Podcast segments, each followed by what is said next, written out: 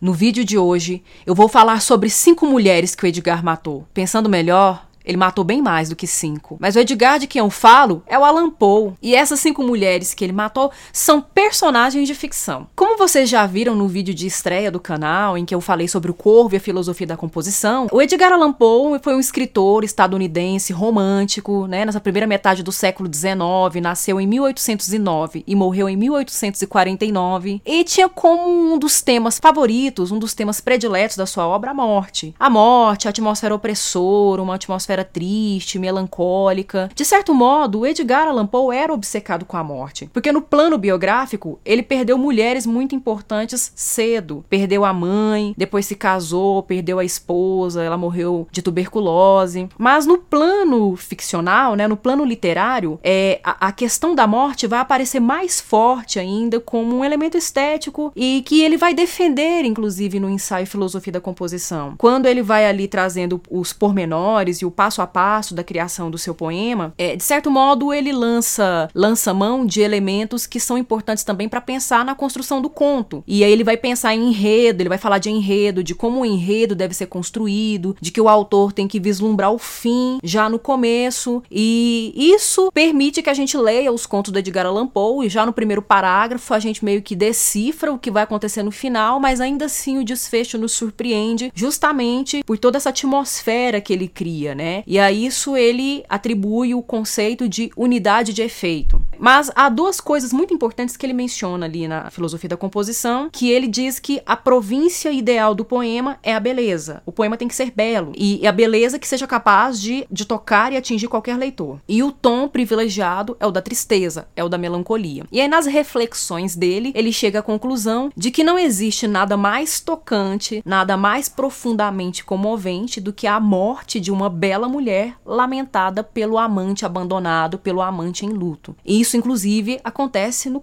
no, no, poema O Corvo, né? Mas isso não acontece só no Corvo, acontece também em outros poemas, como a Annabel Lee, por exemplo. Então, a morte, e morte de mulheres principalmente, costuma ser um, um, um elemento recorrente nas obras do Edgar Allan Poe. Essas figuras femininas, elas, elas apresentam uma espécie de ambiguidade. O duplo também é outro elemento que percorre a obra desse escritor. E essas personagens acabam sendo muito ambíguas, no sentido de que a beleza delas remete a essa inspiração, como se fossem figuras musas, né? Mulheres inspiradoras, mulheres que encantam por sua beleza. Mas, por outro lado, esse contato muito próximo, muito íntimo com a morte, coloca essas mulheres numa situação de decrepitude, de decadência física, psicológica, emocional. Elas meio que vão se arruinando no decorrer da, das narrativas, no decorrer dos enredos. Essa ruína, essa decadência, normalmente é relatada por um narrador personagem, né? O Edgar Allan Poe valorizou muito o narrador personagem, justamente por ser uma voz que tem conhecimento de causa, então sabe do que vai falar, sabe do que sente. Via de regra, esses narradores personagens são amantes ou esposos dessas mulheres muito belas que acabam se arruinando. Então, além de testemunhar ali a total decadência dessa mulher, há essa, essa dor, essa perda, há um sentimento de luto que perdura, se transforma em melancolia, flerta ali com a loucura. Então, os narradores do Edgar Allan Poe, de certo modo, modo, eles são desequilibrados, são muito perturbados. E são homens, em certa medida, né? Não em todos, mas em certa medida são homens muito inteligentes, são homens que gostam de viver isolados, que estudam bastante. Essa figura feminina chega para representar uma alteridade para esse sujeito, para esse indivíduo que vive tão ensimesmado, que vive tão fechado em si mesmo. E como vocês já puderam perceber,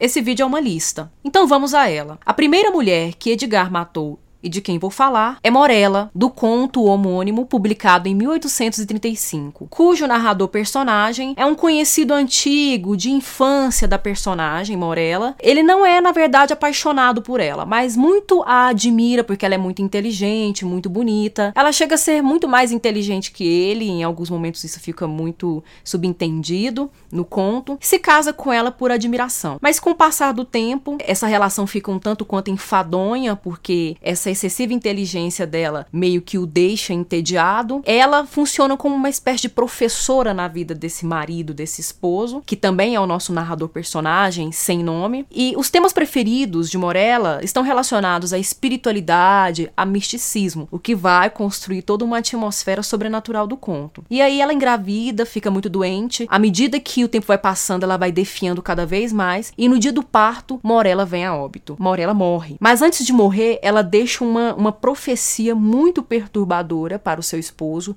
E essa profecia está relacionada à, à famigerada, né, no século XIX, a famigerada metempsicose, que é o mesmo que reencarnação. O desfecho do conto é interessante, porque parece que o vaticínio de Morella acaba se realizando. A segunda mulher dessa lista é Ligeia, do conto também homônimo, publicado em 1838. E esse conto também apresenta narrador personagem. O narrador personagem de Ligeia também é o marido dela, é um esposo, ainda não identificado, também é anônimo, mas ele começa a narrar a, a sua impressão, o seu profundo encantamento e a sua forte paixão por essa mulher, que muito linda, além de muito linda, também é muito inteligente. Então a coisa da beleza feminina, ela aparece muito forte nesses contos. Ligeia é uma mulher de olhos muito muito marcantes, muito brilhantes, cabelos negros, como a penugem de um corvo, e esse primeiro casamento acaba não não não durando muito tempo porque Ligeia adoece, misteriosamente adoece e morre. Então veja como os enredos acabam se repetindo de certa forma. O nosso narrador personagem não se conforma muito bem com essa perda, o luto não é uma coisa muito bem resolvida, muito bem elaborada na vida dele. Um tempo passa e ele acaba se casando novamente. Ao se casar com essa segunda esposa, passa um tempo misteriosamente também essa segunda esposa adoece e vem a óbito, ela falece, mas as imagens fantasmagóricas dessa esposa que começam a aparecer é, diante do nosso narrador personagem se aproximam muito do, do corpo físico de Ligeia. É como se o cadáver de Ligeia ficasse a transitar pela casa. Esse conto é muito curioso, porque normalmente o Edgar Allan Poe não opta muito por deixar as explicações em aberto, ou ele não lança mão muito de elementos sobrenaturais. Ele é, foi muito ligado à racionalidade, procurava muito trazer explicações racionalistas, as científicas, dentro de uma lógica real para os incidentes insólitos, né, para os acontecimentos absurdos de seus contos, mas nem Ligeia nós temos um final em aberto. Não fica muito bem esclarecido, né? Não fica muito claro para nós se esse narrador personagem está passando por um processo alucinatório ou se de repente realmente o cadáver de Ligeia está ali é, é transitando para lá e para cá, ou se é o fantasma dela que fica vagando para lá e para cá. Enfim, é outro conto de desfecho surpreendente que vale a pena conferir. A terceira mulher desse obituário literário é Berenice, de mais um conto homônimo nessa lista, publicado em 1835, que já começa com um aforismo, qual eu vou ler nessa edição da, das obras completas do Edgar Allan Poe, da editora Nova Aguilar. É, e a leitura que eu vou fazer agora é justamente a abertura desse conto, que já nos insere numa atmosfera muito típica dos enredos poeanos. A desgraça é variada, o infortúnio da terra é multiforme. Arqueando-se sobre o vasto horizonte como um arco-íris, suas cores são como as deste, variadas, distintas e, contudo, intimamente misturadas. Esse conto, inclusive, foi adaptado para televisão. A Fox, durante um tempo, trabalhou com a adaptação do, dos contos do Edgar. A série se chamava, inclusive, Contos de Edgar. Houve, foi feita uma adaptação do conto Berenice, se passava na cidade de São Paulo. E nesse conto, nós temos um narrador personagem também. Ele aqui se identifica, o nome dele é Egeu, embora ele não identifique o sobrenome da família, ele identifica o seu primeiro nome. Então o nome dele é Egeu. Um homem muito inteligente também, um homem muito perspicaz, mas muito em si mesmado, que se apaixona grandemente por sua prima Berenice. Então, ele conhece Berenice ali há um tempo, se apaixona por ela, ela é linda, ela é encantadora. A figura dela meio que causa um contraste na vida dele, porque enquanto ele é melancólico e sorumbático, ela é alegre e, e, e cheia de vida, né? Cheia de, de, de energia. Mas, novamente, nós temos uma doença que se abate sobre a mulher amada. E Berenice passa a definhar, né? A, a doença a coloca num estado de palidez,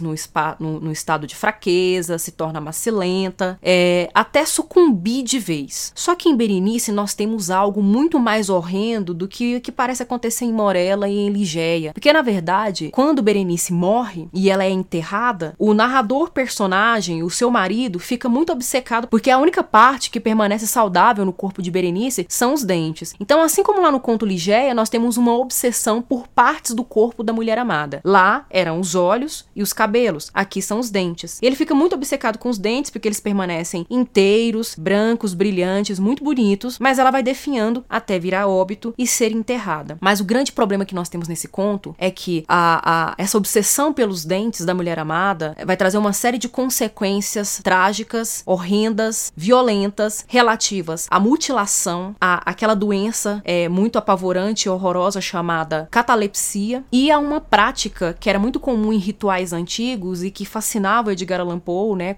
enchia o Edgar Allan Poe de curiosidade, que era a prática da tapocrifação. O que é a tapocrifação? Nada mais é do que um ritual em que se enterra uma pessoa viva, não se espera morrer. Então, esses três elementos, macabros e horrendos, vão ser muito bem explorados, sobretudo no desfecho do conto Berenice. A quarta vítima é Marie Roger. O conto Mistério de Marie Roger, publicado em 1842, traz essa personagem que não é tão fictícia assim. Baseado no assassinato da jovem moça Mary Rogers em Nova York, Edgar Allan Poe acabou construindo esse conto. Não é necessariamente um conto de horror, de mistério e morte, como aparece nas histórias extraordinárias, né, as antologias mais famosas desse escritor, mas trata-se na verdade de uma narrativa policial.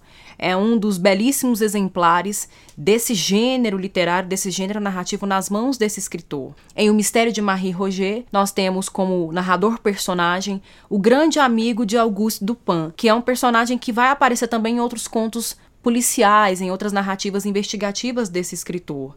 Inclusive, o conto mais famoso do Edgar Allan Poe, que trata-se de uma narrativa policial em que o Dupin aparece, é Os Crimes na Rua Morgue, em que acontece o assassinato de mãe e filha e o Dupin vai fazendo uma investigação a partir dos depoimentos e do que ele vai lendo no jornal. Então essa mente genial do Dupin também é explorada nesse conto. É um conto que flerta com os eventos reais, com notícias de jornal. Embora o Poe não tivesse é, acesso, ele não teve acesso a todas as notícias, ele não acompanhou de perto, assiduamente, todo o desenvolvimento desenvolvimento da investigação em relação a esse crime, o modo como a morte, o assassinato brutal dessa jovem moça comoveu toda a cidade de Nova York, deixou o nosso escritor impressionado e ele veio a tecer uma narrativa a respeito disso. Nesse conto, ele faz menção aos crimes da Rua Morgue e ele faz menção a si próprio. Ele se coloca dentro do conto como um autor de um artigo que vai produzir uma reflexão sobre a montagem de, de quebra-cabeças, de peças é, que devem ser organizadas para se resolver um crime crime. Nesse conto, nós temos uma atmosfera lutuosa, mórbida,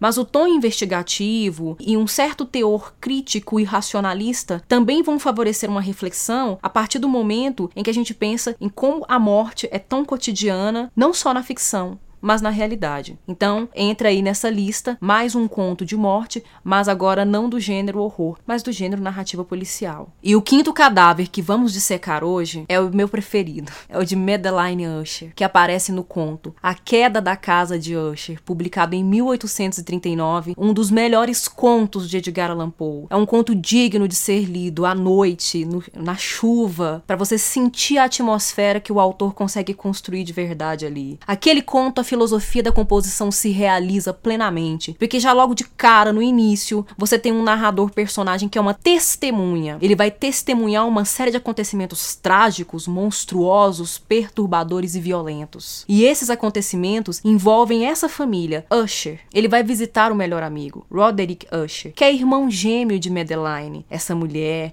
essa figura morta, mórbida, fantasmagórica, tão perturbadora, mas também tão instigante nesse conto. Nesse conto também Edgar Allan Poe explora a questão do duplo de uma maneira genial. De certo modo, Roderick e Madeline se completam, mas se completam de uma maneira contraditória, de uma maneira conflituosa, porque eles são os dois últimos membros da família Usher. Após a morte deles, a família Usher simplesmente vai deixar de existir. Ela será extinta para sempre. Para piorar a situação, os dois irmãos gêmeos não se casaram. Eles vivem juntos há muito tempo. E no conto, de uma maneira muito incômoda, muito desconfortável, há em determinados momentos sutis sugestões sugestões, sutis indicações de que entre aquele casal há uma relação incestuosa. A Madeline sofre de catalepsia. Essa doença que é tão estranha e costuma ser tão rara, né, de pessoas que entram num estado de, de sonolência, de sono, né, de dormência, que equivale à morte, perde os sinais vitais. Ele, além de ser doente, o Roderick, além de ser doente dos nervos, uma audição super sensível, ele escuta uma agulha caindo no chão, ele também parece sentir-se pela relação incestuosa que está estabelecida com a irmã, mas isso é muito sutil. O Paul consegue dosar muito bem para nos deixarmos com pulgas atrás da orelha. Não é só uma pulga, mas são várias pulgas atrás da orelha. E ele revela um segredo muito obscuro para um amigo que vai visitá-lo, que é o fato de a irmã padecer de catalepsia, ele já tê-la enterrado viva. Então ela já foi enterrada viva antes, e isso é muito espantoso, isso é muito incômodo. Ele morre de medo disso acontecer novamente. Se por um lado ele tem medo de enterrar novamente a irmã viva, também tem medo de que ela morra e ele não consiga identificar e não saber o que fazer. Então, esse conto trabalha não com a morte necessariamente, propriamente dita, mas com a sugestão da morte, com a presença da morte de maneiras diluídas ao longo do conto. Todo o conto, do início ao fim, vai apontar para essa perspectiva, para uma perspectiva perspectiva fúnebre, para uma perspectiva de sepultamento, para toda uma atmosfera melancólica mesmo do fim, da finitude da vida humana e da finitude do mundo que nos rodeia. É, de fato, um dos melhores contos desse escritor e talvez o melhor conto dessa lista. Bom, é isso. E para você que ficou com receio, com um pouco de medo do Edgar, não precisa ficar com medo não, porque infelizmente já faz aí quase 200 anos que ele não mata mais ninguém. E para quem gosta de listas, fique à vontade para sugerir nos comentários. Eu fico por aqui, até a próxima.